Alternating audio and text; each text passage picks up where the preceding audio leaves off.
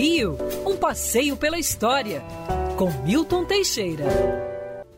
Amigo ouvinte, no dia 25 de janeiro de 1927, nascia na Tijuca um garoto chamado Antônio Carlos Brasileiro de Almeida Jobim, filho de uma família classe média alta, com origens na nobreza do Império. Tom Jobim, já com seis meses de idade, se mudava para Ipanema. Aprendeu música com bons professores, mas era um pianistazinho desconhecido até 1955, quando se encontrou com Vinícius de Moraes. Vinícius queria um compositor para fazer a trilha sonora da peça Orfeu da Conceição, que ia passar no Teatro Municipal. Tom Jobim era pianista do Bar Vilarinho, que ainda existe até hoje. Tom era tão inocente que perguntou: Mas no final vai rolar um dinheirinho?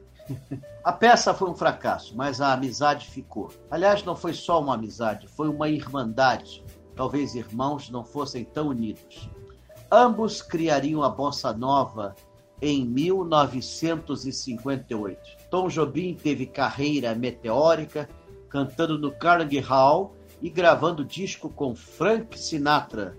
Tornou-se conhecido mundialmente com a música que fez com parceria de Vinícius de Moraes, Garota de Ipanema. Sempre compondo, nunca parou, compôs cerca de 250 músicas, todas elas de alta qualidade. Tom Jobim era uma figura jovial, alegre, conversava com todo mundo e, se possível, estava sempre cantando.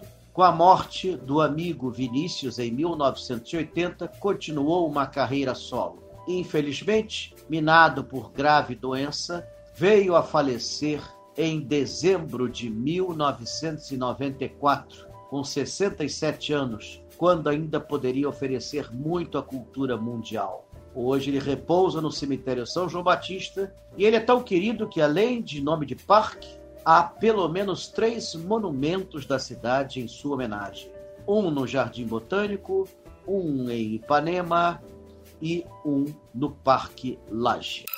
Quer ouvir essa coluna novamente? É só procurar nas plataformas de streaming de áudio. Conheça mais dos podcasts da Band News FM Rio.